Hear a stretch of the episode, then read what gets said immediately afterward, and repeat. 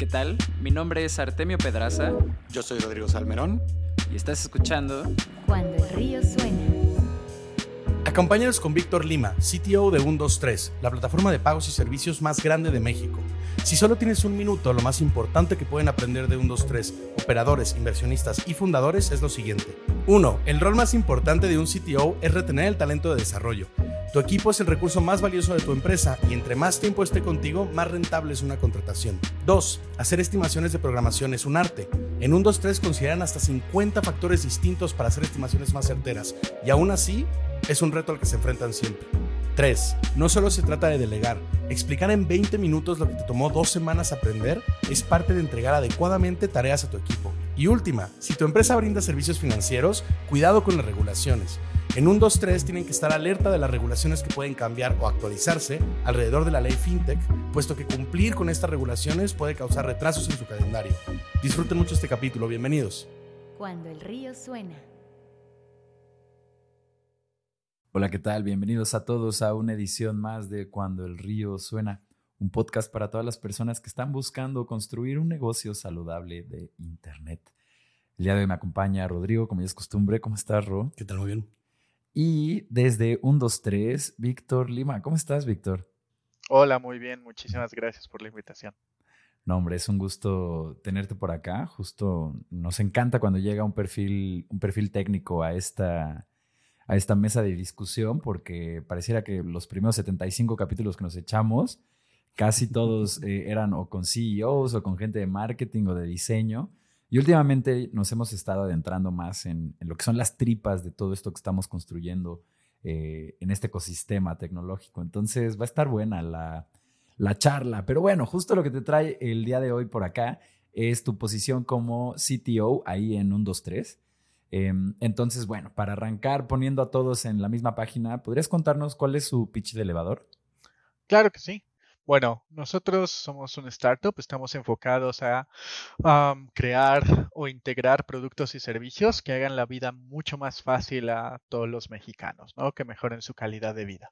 Nos interesa muchísimo enfocarnos como en la experiencia de pago que tienen, en tener obviamente los mejores controles de seguridad y de calidad en los servicios y productos que hacemos y que integramos. Um, actualmente contamos con una amplia variedad de ellos. Puedes hacer tus recargas para celulares, tus pagos de, de servicios, uh, comprar también boletos de cine con nosotros. Y bueno, últimamente estamos completamente enfocados en traerles también venta de boletos para autobuses a través de nuestra experiencia y nuestra propia tarjeta de crédito, que es en lo que lo que tenemos muchísimas ganas de, de explotar. Además de esto, también ofrecemos como um, cashback a, a, todos nuestros usuarios y diferentes Órale. promociones que, que, pueden ser muy tentativas para ellos. De hecho, una de las que más conocen es el día de quincena, que damos hasta 15 de cashback ahí. Y wow. también si eres miembro VIP, obtienes incluso beneficios extras sobre las promociones ya que, que ya existen en el sistema. Eso es básicamente lo que hacemos y dónde estamos. Buenísimo. Oye, Víctor, hay una, una pregunta así nada más por, por, este, por pura curiosidad. Cuando, cuando empezaron, ¿tenían pensado esta dirección fintech ahora que están, que están tomando o, o lo descubrieron en el camino? Porque parece ser que ya no hay startup que se salve de esta dimensión. de esa capa. Claro. Sí. Um, honestamente, yo creo que varias startups fuimos encasilladas por la misma ley um, al, al, ser fintechs, ¿no? Entonces es algo que se dio con naturalidad. Sin embargo, sí, nuestro objetivo siempre ha sido como proveer esos servicios financieros a, a nuestros usuarios y, y, mejorarles ahí la, la, la, la, forma en la que hacen las cosas. Fantástico. En, entiendo entonces, claro, que, que, por el hecho de estar manejando eh, fondos ustedes, entonces caen dentro de esta nueva regulación y eso, bueno, pues además de pedirle ciertas cosas eh, como, pues no sé, va, vamos, nuevos protocolos de seguridad, etcétera, pues también les abre la puerta. Vamos, ya sí tienen que hacer sí, todo este tema de compliance, pues aprovechan, ¿no? La oportunidad para, para, para meterle los kilos al... Claro, ya, ya el gobierno les puso el gorrito de fintech, ¿no? El, el, el moño azul. Correcto. Vale, Víctor. Y, y, ya sobre tu papel particular como CTO, como Chief Technology Officer, eh, aquí en un 2-3, ¿qué haces todos los días? ¿Cómo se ve un, un, día normal para ti? Claro, bueno, pues mi trabajo está mucho más enfocado en ver los recursos que tenemos, tanto monetarios, en el sentido del budget que se nos asigna, ¿no? Y, también Mm. los recursos humanos, para enfocarlos en donde más convenga a la empresa, ¿no? Es decir, qué proyectos vamos a hacer, cuáles vamos a priorizar, cuáles convienen al negocio. Obviamente esta decisión no la tomo yo solo, sino es en una junta directiva donde se, se nos ponen las prioridades y mi, mi objetivo es básicamente usar los recursos que me son proporcionados para dirigirnos hacia donde queremos. Am, además de esto, también estoy buscando siempre el mejorar el área. ¿no? El cómo, cómo hacer que el equipo de tecnología entregue las cosas más rápido, de mejor manera, con mejores con mejor calidad, am, que no tengan espacios o tiempos muertos donde se puedan ah, aburrir o, o perder la motivación, ¿no? Y Mm, claro. al mismo tiempo mantener motivado a mi equipo y, y al tanto de las nuevas tecnologías, ¿no? Que lo podemos hacer de, de diferentes formas, como en meterlos participando en charlas informativas o bien que ellos mismos investiguen sobre los temas que, que más les llaman la atención y después de eso que den una charla comunitaria a todos los que quieran participar, precisamente para que no solo ellos se enriquezcan, sino también a todos los miembros del equipo. Entonces es básicamente donde estoy. Es fundamental como este rol de, de liderazgo, ya que se llega a, estas posiciones, ¿no? Y, se vuelve una piedra angular el poder mantener a todo el equipo motivado, particularmente cuando ya llevas un rato persiguiendo eh, el mismo norte, es como muy sencillo que pues, la gente se distraiga o que sus prioridades cambien o que se aburran, ¿no? Em, y ahorita que mencionas eso de las eh, presentaciones que hace cada quien como de los temas que les llama la atención, esa es una de las dinámicas que acá hemos evaluado para, pues, como para hacer convivencia, particularmente en equipos remotos, ¿no? Eh, aunque parece que vamos a probar primero con jugar eh, como Among Us y como cosas así, eh, a ver qué tal, qué tal sale el, el- el experimento de jugar cosas en línea, pero mm, es muy interesante esto que nos cuentas, porque genuinamente es, das como un paso hacia atrás en, en el coding y pasas más bien a ser un directivo slash manager eh, que trabaja con gente que hace código, ¿no? Oye, antes de que dispares la que sigue, ¿cuántos desarrolladores son, Víctor? En total el equipo está compuesto por 56 personas, entre ellas. PMs, QA y Ah, desarrolladores. Desarrolladores tengo 30 en, en mi equipo. Tengo 10 Wow. QAs y el resto se reparte también en DevOps y Cybersecurity. Vale, gracias. Para tener un poco más de contexto ahorita que te, que te continuemos. Este. Claro. Claro, y, y esta pregunta fundamental y que creo que le sirve a muchos fundadores eh, o personas que no tienen un perfil técnico al momento de arrancar sus startups es eh, cómo mides el desempeño de los desarrolladores. Em, Claro. Cuéntanos. es, es un tanto complejo en el sentido de que he ido o hemos ido modificándolo sobre la marcha, ¿no? Depende de cómo se vaya ajustando al equipo y también qué tan nuevo y qué tan grande sea tu equipo. Mm, De eso depende mucho. Por ejemplo, al principio es muy sencillo. Digo, honestamente yo estoy en, en, en un 2-3 desde... Soy el primer empleado, entonces he estado desde Mm, que guau. los fundadores nada más estaban ahí conmigo y he ido creciendo junto con la empresa hasta liderar equipos. Entonces he vi- ido viendo precisamente cómo hemos ido midiendo este desempeño, ¿no? Al principio es relativamente sencillo, es simplemente pues tienes, asignas los proyectos que más hacen sentido, les das seguimiento bien puntual. Honestamente no podemos trabajar como en más de cinco cosas al mismo tiempo al inicio. Claro. Em, entonces es, es muy, muy, muy simple. Sin embargo, cuando el equipo pasa ya a tener un volumen relevante, yo lo pondría como entre unos 20 um, empleados en, en IT solamente. Mm, Um, ahí es donde las cosas se nos complican un poquito, ¿no? Y lo que fuimos haciendo a lo largo del tiempo es primero iniciar con una evaluación, un 360 que hacíamos anualmente, donde veíamos hasta siete rubros. Después de eso lo modificamos porque vimos que realmente estábamos incluso evaluando como cosas repetitivas. Y ahora tenemos uno donde es solamente cinco rubros. Sin embargo, lo hacemos ahora mensualmente para darle como un feedback como más puntual al desarrollador en qué cosas puede ir él mejorando y, cuáles eh, está muy bien. Ok, esos cinco rubros que tenemos son calidad en el trabajo, sus entregas, toma de responsabilidades, su comunicación y su resiliencia. Son como Mm. los rubros en los que nos enfocamos.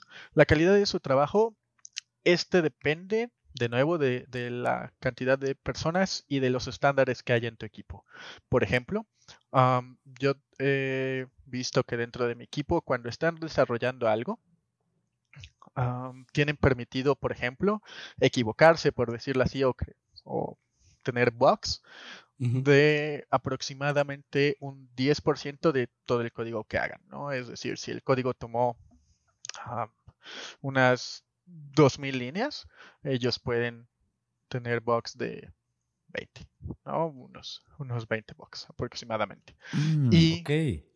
Así mismo va pasando al equipo de QA, etcétera. Al mismo tiempo, esto me ayuda precisamente a mantener en control el trabajo diario. ¿Por qué? Porque yo sé que diario, al menos el estándar en mi equipo, ronda entre resolver unos 4 a 8 bugs por desarrollador.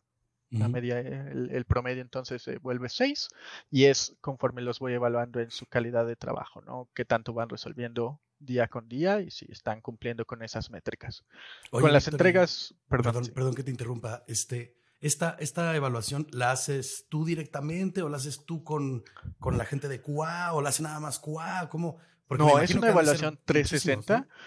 y la hacen sus pares, es decir, los, los miembros del equipo, su líder técnico inmediato, ¿ok? Y su, am, digámosle, manager, que es como un líder técnico, pero de un escalón más arriba.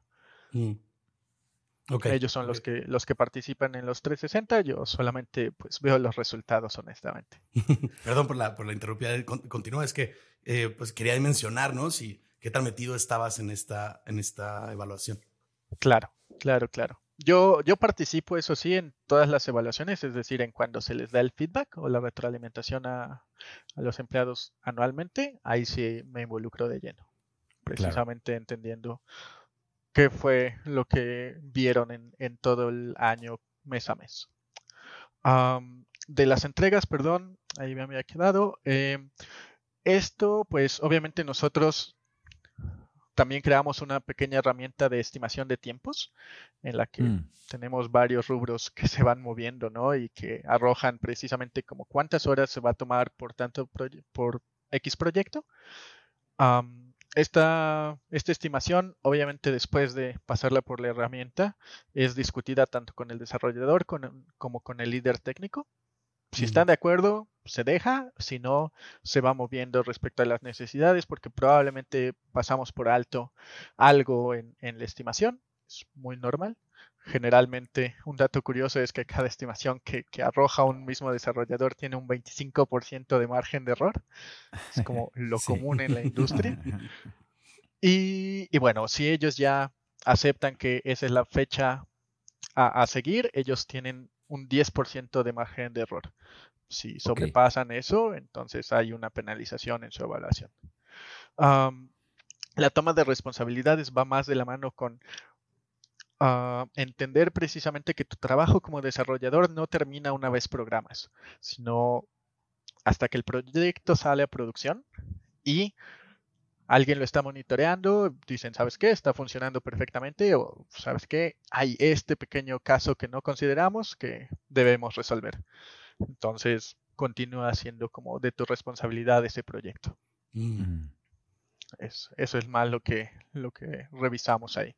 En cuanto a la comunicación, pues es, es como básica, ¿no? Tener comunicación en todos los equipos precisamente para que si alguien nos pidió X proyecto, nosotros no entreguemos Y resultado, ¿no? Porque no entendimos los requerimientos o porque hubo ahí una falta precisamente de comunicación.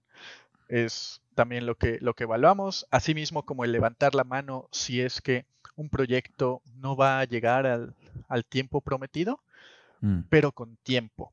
Es decir, con tiempo en el que ¿no? nosotros podamos maniobrar, ya sea poniendo algún otro desarrollador para sí llegar y cumplir la fecha, Claro. o bien revisar los, los requerimientos del proyecto y ver si hay alguna cosa que quizá podamos cortar, etcétera. Y, perdón, sí. Em, no, nada, solo iba a agregar que justo esta caja negra que son las estimaciones de los equipos de desarrollo es un reto em, con el que nos hemos encontrado eh, tanto aquí en el estudio desarrollando los productos que hacemos para los clientes que servimos, eh, como con la gran mayoría de las startups que hemos platicado, hay un chorro de recursos respecto eh, a eso en YouTube, en Internet.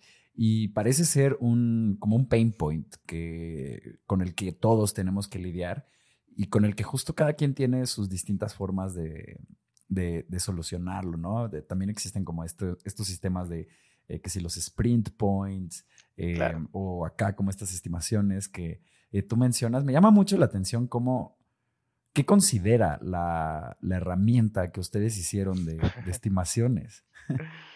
Sí, la verdad está en fase como de prueba. Es algo que acabo, esa sí yo la desarrollé personalmente. Mm. Toma en cuenta puntos como número de requerimientos, también magnitud de los requerimientos, ¿no? Los encajo en, hay una una forma de medirlos que lo llaman el T-shirt um, scale, donde van desde los requerimientos extra pequeños a los extra large, mm. pasando por todas las, etapas intermedias. Em, oh, reviso también si vamos a tener interacción con un tercero, ya que eso alarga generalmente la, la comunicación. Sí, muchísimo. Este, también revisamos si vamos a necesitar QA manual. Hay ocasiones donde nuestro QA ya tiene los procesos automatizados y solamente necesitamos correr como nuestros scripts de regression, por lo mm. tanto el tiempo es mucho menor que en algunas otras ocasiones. Si el desarrollador debe crear un nuevo setup o si es algo que no conoce o si es algo que ya conoce o si lo va a tomar un desarrollador senior o un junior. Mm. Todo es la verdad un compendio de honestamente como unas 50 reglas. Ok. Eh, que, que, son las que tomo. Órale, eso como herramienta interna suena un aparato poderosísimo. Sí, porque suena muy poderoso. No es nada más tomar en cuenta estas, sino como, como el, el, mapa entero de cómo todas estas variables influyen unas a otras. Exacto. Y arrojar una estimación en la que ya la, la dirección ejecutiva de la empresa te puede decir, no, eso es demasiado tiempo, estamos la mitad. Exactamente. Oye, Víctor, em, bueno, a ver, pues tienen un equipo de, más de 50 personas ya, ¿no? Sí. Em, y han ido creciendo el equipo conforme han tenido, pues claro, más recursos y más requerimientos y, y han necesitado más poder y, ¿no? O sea, siempre que pues para, para, robustecer un producto hace falta ir creciendo el equipo, ¿no? Pero, mm, pero bueno, como, como en esta dirección, eh, ¿cuáles son los retos técnicos más importantes que se han enfrentado ahí en un 2, 3, ¿no? Que, que justo, bueno, para nosotros normalmente cuando crece el equipo, pues tiene que ver con algún reto técnico, ¿no? Que casi siempre esos son lo que, lo que impulsa eh, aumentar el, el, el, número de cabezas en el equipo, pero, pero cuéntanos, por ahí se nos había ocurrido que, pues, las integraciones eran una lata, ¿no? Pero bueno. Claro, claro, les, cuento un poco más. Em, puntualmente mencionaré como dos retos a los que sí nos hemos enfrentado. Uno es CAS, que es nuestro nombre interno de Card as a Service, básicamente nuestra tarjeta de crédito. Em, obviamente representa un, un reto enorme, no solo en el área de IT, sino en todas las demás, precisamente aprendiendo todo sobre regulaciones, hablar el lenguaje ahora de los abogados, el legal, mm. el de compliance, traducirnos todo el tiempo. Aparte de eso es pues crear honestamente una infraestructura desde cero, un proyecto desde cero, incluso revisamos en su momento cuáles eran las mejores tecnologías que podíamos emplear para esta para este proyecto, ¿no? Y, cambiamos totalmente de, stack tecnológico. Mm, ok. Entonces, empleó también un reto enorme precisamente para todo el equipo involucrado porque debieron aprender nuevas tecnologías, ah, debieron estudiar nuevos lenguajes, etcétera. Y bueno, este, este de entrada, ¿no? En segundo lugar, es nuestro reto día a día que tenemos en el e-commerce, porque si bien no, no estamos a, no somos enormes o, renombrados mundialmente, pero tenemos un flujo transaccional muy alto. Día a mm. día hacemos entre 70 y 80 mil transacciones, entonces eso implica que en horas pico hemos llegado a tener hasta unos 600 transacciones en un minuto. Por lo tanto, obviamente el reto técnico ahí es el cómo nuestros servidores van a responder, el disminuir la latencia al momento de la generación de pago. Nosotros también creamos como métodos de fallback precisamente para no dejar ir al cliente. Lo único que mm. sucede es que obviamente vas a esperar un segundo extra, ¿no? Pero al final del día vas a obtener tu producto. Entonces, sin embargo, al, perdón, al agregar estos mecanismos de fallback que tenemos, pues incrementamos el tiempo. Y ahora tenemos una, el reto de disminuir el tiempo sin perder la robustez que estamos generando. Eso también lo hicimos creando hilos, etcétera, ¿no? Entonces, son esos dos retos, yo creo, los más puntuales que se me ocurren, que tenemos día con día. Están durísimos. Están durísimos. O sea, el, primero es, eh, entra como en esta cubeta como de change management, ¿no? Un poco, como el, venga, ahora todo se va a hacer de esta forma y pues lo que había, aunque también me imagino, quiero pensar, tal vez siendo demasiado optimista, que hubo oportunidad para repensar o recrear cosas que tal vez fueron hechas eh, pues igual y un poco más rápido? O... Eso es ser muy optimista, honestamente. La verdad es que no. ok, ok. La verdad es que actualmente, justo mientras hablamos, el equipo está trabajando precisamente ya en el proyecto de hacer un revamp de nuestra mm. tecnología. Mm. Es algo que, que ya era necesario, pero es un proyecto totalmente separado a este, claro, entiendo. Oye, Víctor, ¿y de, qué stack a qué stack se están moviendo? Porque esa es una pregunta así súper técnica y rápida, así no, no le meto mucho. Este... Sí, sí. Nos estamos enfocando en, Java y Flutter para el lado del frontend y apps. Actualmente nuestras apps están en, Kotlin y en Swift. Entonces van a pasar a, Flutter. Oye, qué, qué, interesante. He escuchado un montón de historias últimamente de abandonar PHP así a todo lo que a todo lo que dé, porque se logró meter todavía a un montón de infraestructuras de los últimos 3, 4 años a los que tal vez ya no debería haber entrado, pero pues claro, pues es el lenguaje que un montón de desarrolladores sabían usar. Sabemos que tenemos, bueno, a mediados del año pasado teníamos eh, 900 mil puestos de desarrollo no eh, utilizados en América Latina. No sé ahorita en cuántos estemos, probablemente ha de haber crecido en lugar de disminuir ese número. Pero pues sí, pues, si sabían usar PHP, pues bueno, pues con eso arrancamos el proyecto, ¿no? Porque tenemos que empezar. Pero sí, bueno, mira, me da, gusto saber que un proyecto más se está alejando ese lenguaje del demonio. Sí, sí, sí. Aunque Facebook también estaba en PHP hace un par de años. Pues sí, es verdad. pero, bueno, sabemos que, que ya no. Correcto. 100%. Eh, Oye, Víctor, me toca a mí, ¿verdad? Sí, sí. Disparar, ¿cómo no? Em, sabemos que es muy importante, particularmente para las startups, eh, tener un proceso de onboarding eficiente, ¿no? Y justo digo, particularmente para las startups, porque después tienen como este crecimiento acelerado con cada ronda de inversión que bajan y como estos objetivos que pone un CEO loco. Em, entonces, eh, ¿cómo luce su proceso de onboarding? Claro. Es relativamente sencillo, honestamente. Entra un nuevo miembro del equipo y por dos semanas, dos, tres semanas, tiene un proceso de training donde un líder técnico lo adopta y le va enseñando día a día lo necesario para empezar a programar con nosotros. ¿no? Es como las bases generales. Durante estas dos semanas se se agregan un par de proyectos que sean muy pequeños, pero que también le van a, ayudar a cubrir precisamente todas estas fases generales del proyecto. Mm. Una vez al término de las dos semanas, se empieza a, poner proyectos ya un poco más enfocados tanto al área a la que va a ir dedicado como al dominio, ya que nosotros estamos siguiendo una arquitectura que se llama Domain Driven Design, que es básicamente microservicios, el siguiente pasito de, de, microservicios. Mm. Y entonces ya tenemos los equipos designados de qué dominios son los que van a atender. Por lo tanto, si alguien entra dentro de alguno de esos equipos, entonces empezamos a asignar proyectos precisamente para que se empiecen a enfocar en lo que realmente deben aprender tanto del negocio como técnicamente y Mm. ya no solo el general. Una vez acaba este primer como gran proyecto, pues lo consideramos a que ya está listo para empezar a adentrarse a ese nivel de proyectos y lo empezamos a, guiar en esa forma. Pasan unos aproximadamente unos seis meses y nosotros le empezamos ya a hacer preguntas, si es que es alguien junior, obviamente, como del tipo, ok, haga, ¿hacia dónde quieres ir? ¿Qué te gustaría dedicarte? ¿Hacia qué parte frontend, backend?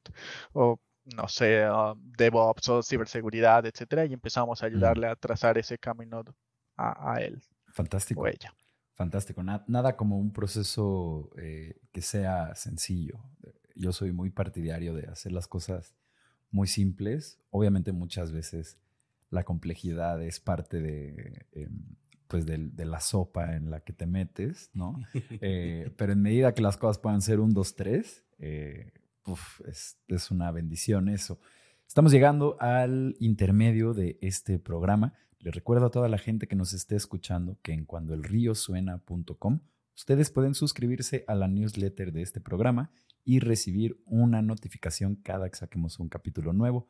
Lo hacemos todas las semanas religiosamente y agradeceríamos muchísimo si encuentran valioso este, este capítulo o este espacio o si creen que le puede funcionar a alguien que esté en esta carrera que es construir un negocio saludable de Internet, que lo compartan con esa persona. Regresamos. Estás escuchando Cuando el río suena, un podcast de conversaciones con agentes expertos y emprendedores del mundo digital. Tus anfitriones son Rodrigo Salmerón y Artemio Pedraza, fundadores del estudio de estrategias e interfaces digitales Acueducto. Para más información, visita cuandoelriosuena.com. Si encuentras valioso este podcast, por favor ayúdanos a compartirlo con un amigo o síguenos en Spotify o iTunes. Muchas gracias. Regresamos con Rodrigo y Artemio.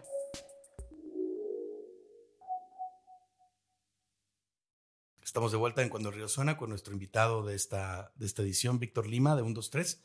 Y mm, eh, Víctor, pues retomando la, la, serie de preguntas que te queríamos hacer, eh, esto va hacia entregar valor a, las personas que nos escuchan y bueno, pues tienes eh, mucha experiencia desde que empezó 123, además dirigiendo este, este equipo de desarrollo, eh, ¿no? En, tu papel de líder y queríamos preguntarte cuáles son tres consejos fundamentales que pues que has aprendido ahí en tu carrera en, en 1, 2, 3. Puede venir de antes también y que se hayan reforzado, ¿no? No tiene que ser únicamente de, de este rol, pero sí, o sea, para alguien que está liderando un equipo de desarrollo, ¿cuáles serían las tres cosas que tú le dirías, esto no te puede fallar?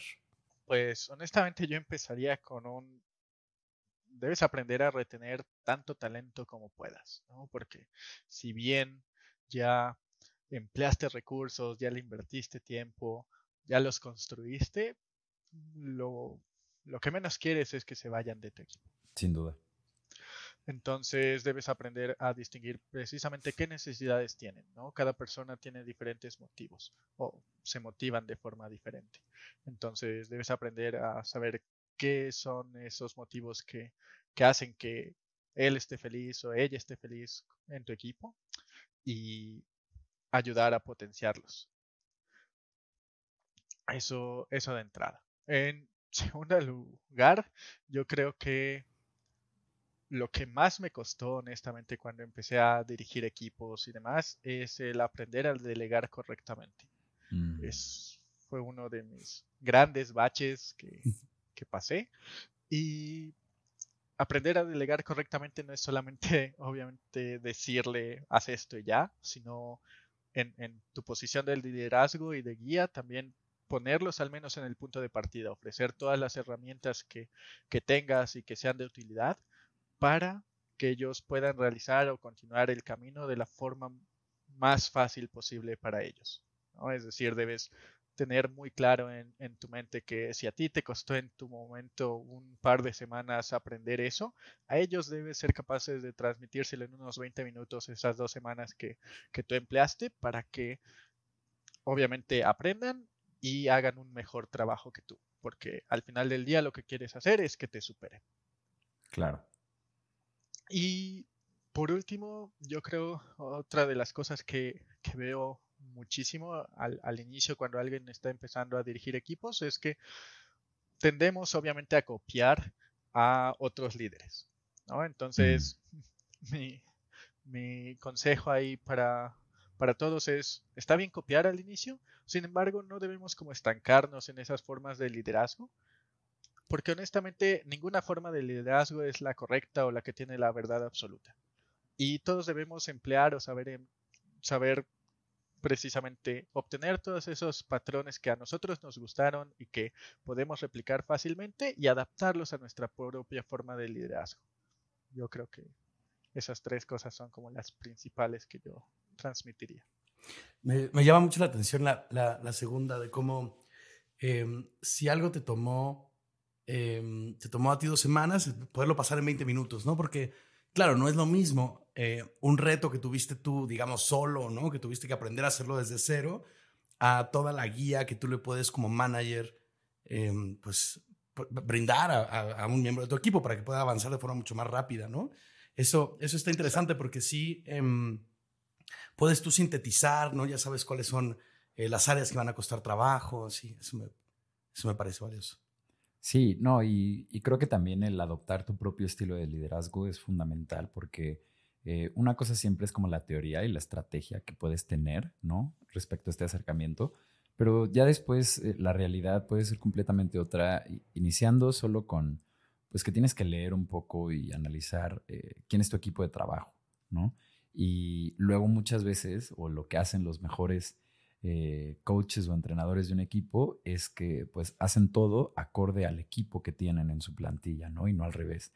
Eh, obviamente, sí hay mucho eh, que tiene mucho que ver como el, el, aspecto cultural de qué es lo que consideramos que es un buen trabajo, ¿no? Como cuáles son estos principios que sienta la empresa.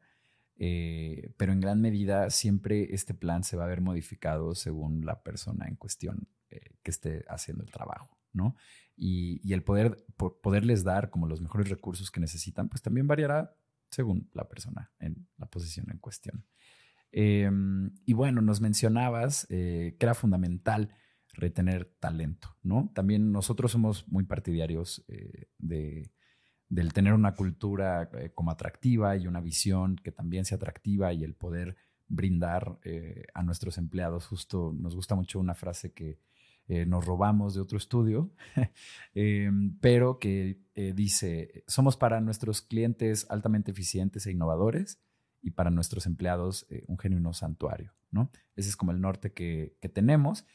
Y en verdad creo que muchos CFOs no se dan cuenta del poder que tiene el retener talento, em, porque es muy caro estar liquidando gente o estar capacitando a nuevas personas y realmente si quitas esa capa como de la ecuación o si la reduces al mínimo, como haciendo todos estos esfuerzos pro empleado, es muchísimo el dinero que ahorra la compañía y son muchísimos los recursos que obtiene a partir de eso. Em, entonces, bueno, ya sin dar tanto preámbulo, Víctor, eh, ¿cómo se retiene el, talento en tecnología? ¿Qué, son las cosas que has notado que eh, tal vez sean patrones eh, a lo largo de desarrolladores, tal vez darles libertad? no sé, aquí te echo la bolita. Claro, claro. Sí, precisamente, ¿no? Uno quiere estar a gusto en donde está trabajando, eso es primordial. nadie quiere ir de malas o, pensar de, ah, debo pararme de nuevo y hacer esto. Em, entonces, honestamente yo creo que inicia en la cultura. ¿okay? La cultura de una empresa es sumamente importante.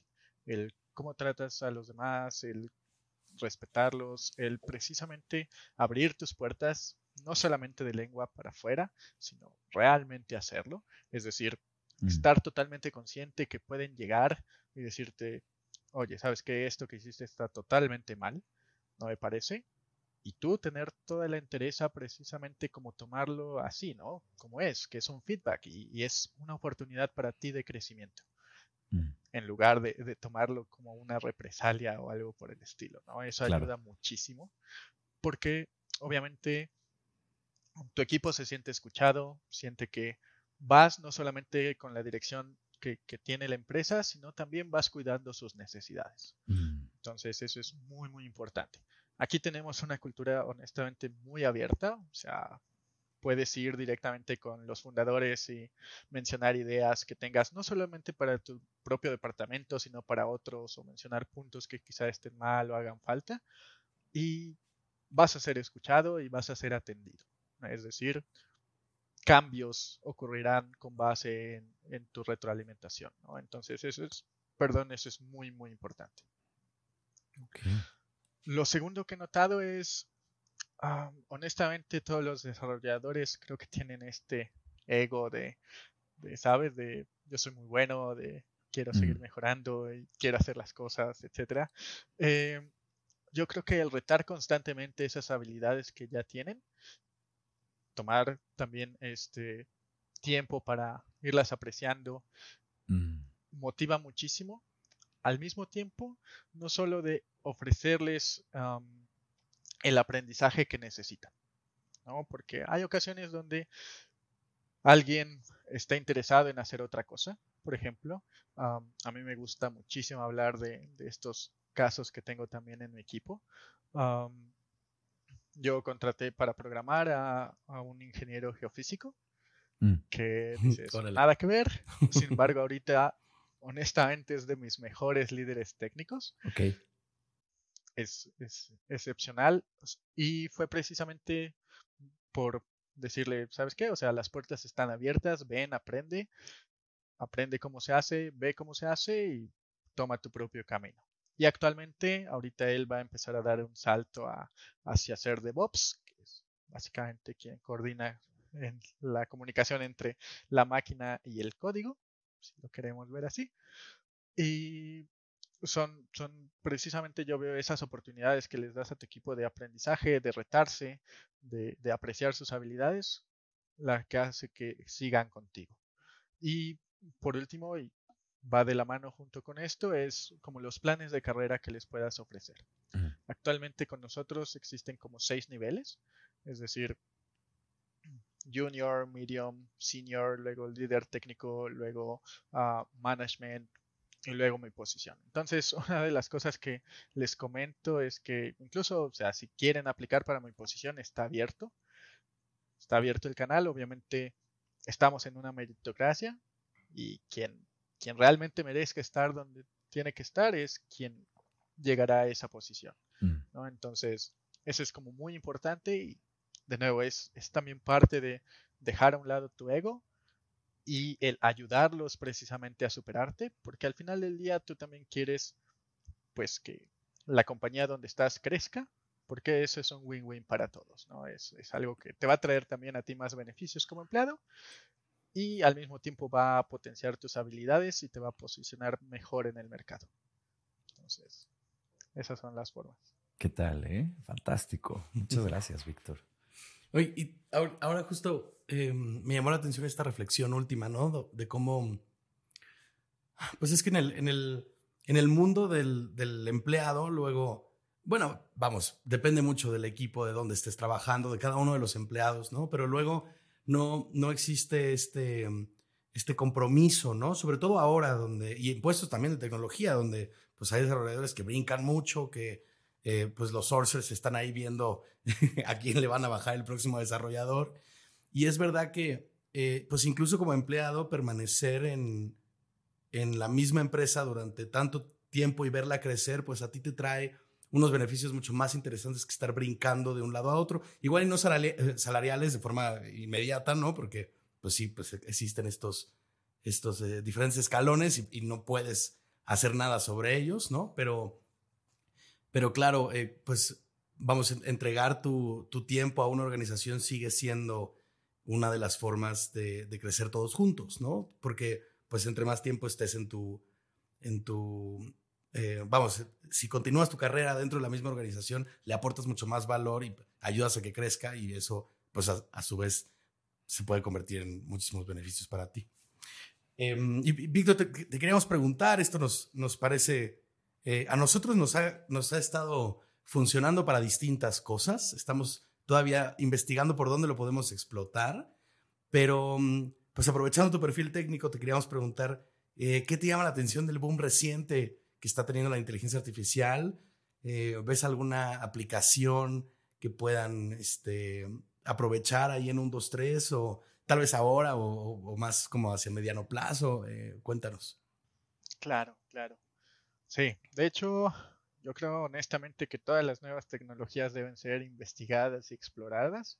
Lo mismo sucedió con todo este boom de blockchain, etc. Claro. Em, Actualmente con la inteligencia artificial lo que estamos explorando nosotros es más que nada enfocado a ciberseguridad, al análisis de logs y, de accesos, asimismo como levantamiento de nuevos protocolos. Eso es lo que estamos realmente investigando nosotros, el cómo lo podemos hacer. Actualmente solamente estamos como alimentando a la inteligencia artificial para ver qué nos arroja y estamos ahí haciendo pruebas semanales con ella para, para ver hacia dónde nos va a llevar. Yo honestamente creo que sigue como en etapa precisamente de exploración. Entonces todo el mundo está intentando hacer algo con ella. honestamente no te puedo decir hacia dónde va a ir. No, no, no puedo ver el futuro. sin embargo, yo creo que sí nos va a ayudar muchísimo en, varios ámbitos, ¿no? Porque la inteligencia ya misma empieza también a arrojar código. Del lado de programación, también es lo que estamos empezando a explorar, a ver si precisamente alimentándola con código puede optimizarlo, que es lo que más nos interesa, que tarde menos la ejecución, claro. etcétera. esas son como las áreas que estamos explorando con la inteligencia artificial. Bueno, y justo nosotros también el, el, el Copilot se llama, ¿no? Este es el, Sí, Copilot. Sí, sí, sí.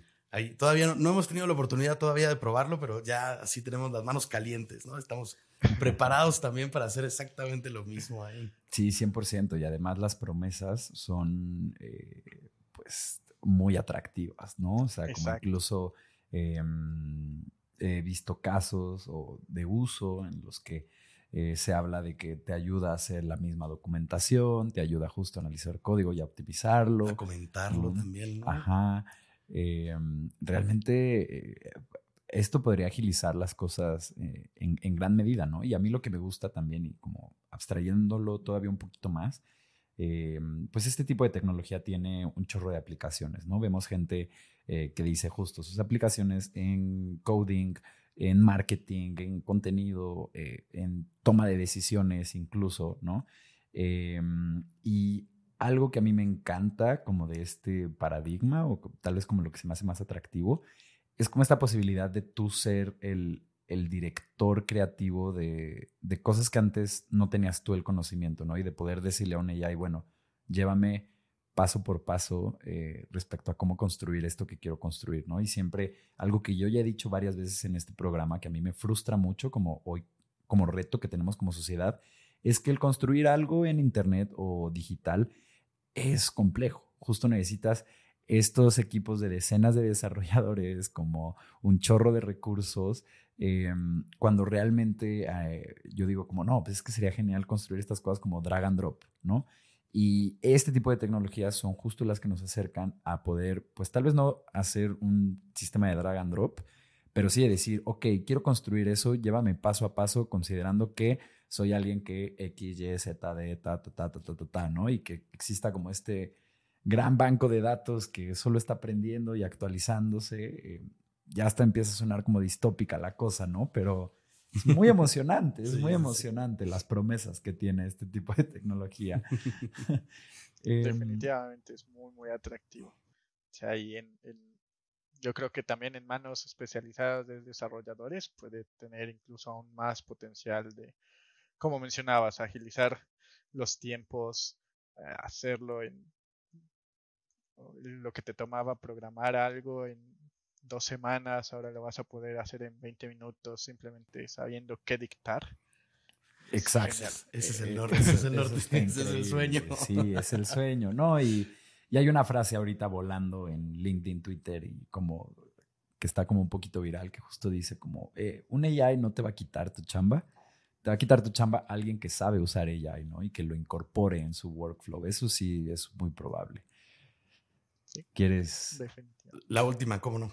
Eh, bueno, pues Víctor, nos, acercamos ya al, final del, programa em, y nos queda la última pregunta, que esta es, eh, la hacemos en cada episodio y siempre consideramos que es muy valiosa, em, que es, bueno, ante los retos que enfrenta eh, 3 y tú como su CTO en los próximos años, ¿qué te quita el sueño? ¿Qué es lo que, dónde está, dónde está puesta tu atención? ¿Qué, qué te preocupa?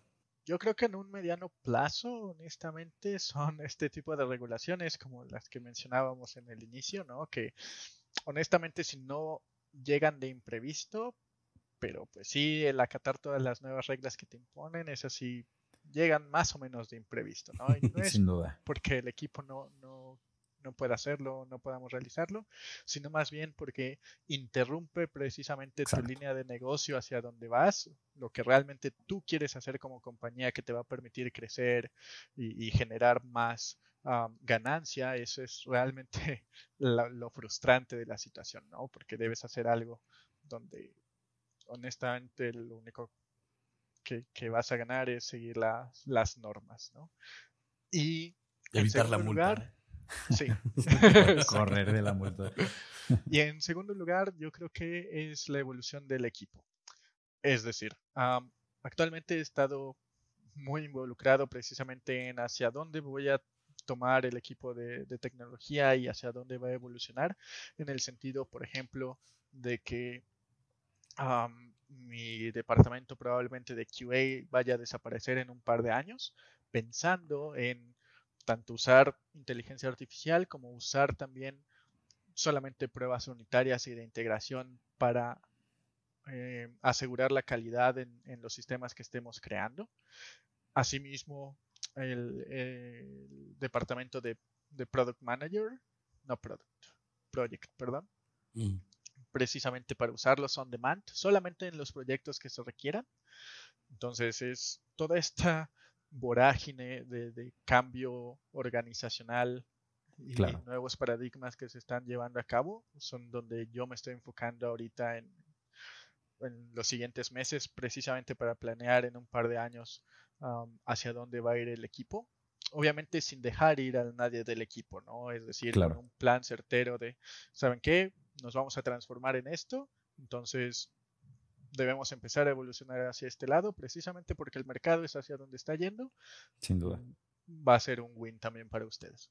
Entonces son como las dos cosas, aparte de, pues muy probablemente estemos pensando en expandirnos, ya no solo estar en México, sino también ir a la TAM. Eso más que asustarme me, emociona, ¿no? Es, genial, es, es, muy bueno ver crecer el proyecto en el que estás involucrado. Entonces son, son esas tres cosas en las que... Fantástico, Víctor. Eh, fantástico, Víctor. Qué, qué ganas, eh, me quedo con muchas ganas de seguir platicando eh, de esta dirección de Cuba que tienen. pero bueno, tal vez tengamos que dejarlo para, para una segunda ocasión. Te agradecemos muchísimo el venir a este espacio y a charlar con nosotros, esperando que toda la gente que haya llegado hasta este punto haya extraído mucho valor de tanto lo que estás haciendo ahí en un 2-3 como de la experiencia y consejos que nos compartes por acá. Les recuerdo a todas las personas que nos están escuchando que si conocen a alguien a quien pudiera servirle este tipo de contenido, por favor lo hagan llegar a esa persona. Estamos buscando fundadores, eh, CMOs, CTOs, eh, COOs, vaya, realmente a cualquier persona que tenga em, el interés o la responsabilidad de construir un producto exitoso en Internet, pues este espacio está repleto de consejos e insights para esos perfiles. Eh, de igual forma, les recuerdo que en cuandoelriosuena.com ustedes pueden suscribirse a nuestra newsletter y recibir una notificación cada que saquemos un capítulo nuevo. Nos vemos el próximo lunes y gracias a toda la gente que se quedó hasta acá. Gracias, Víctor. Gracias, Ro.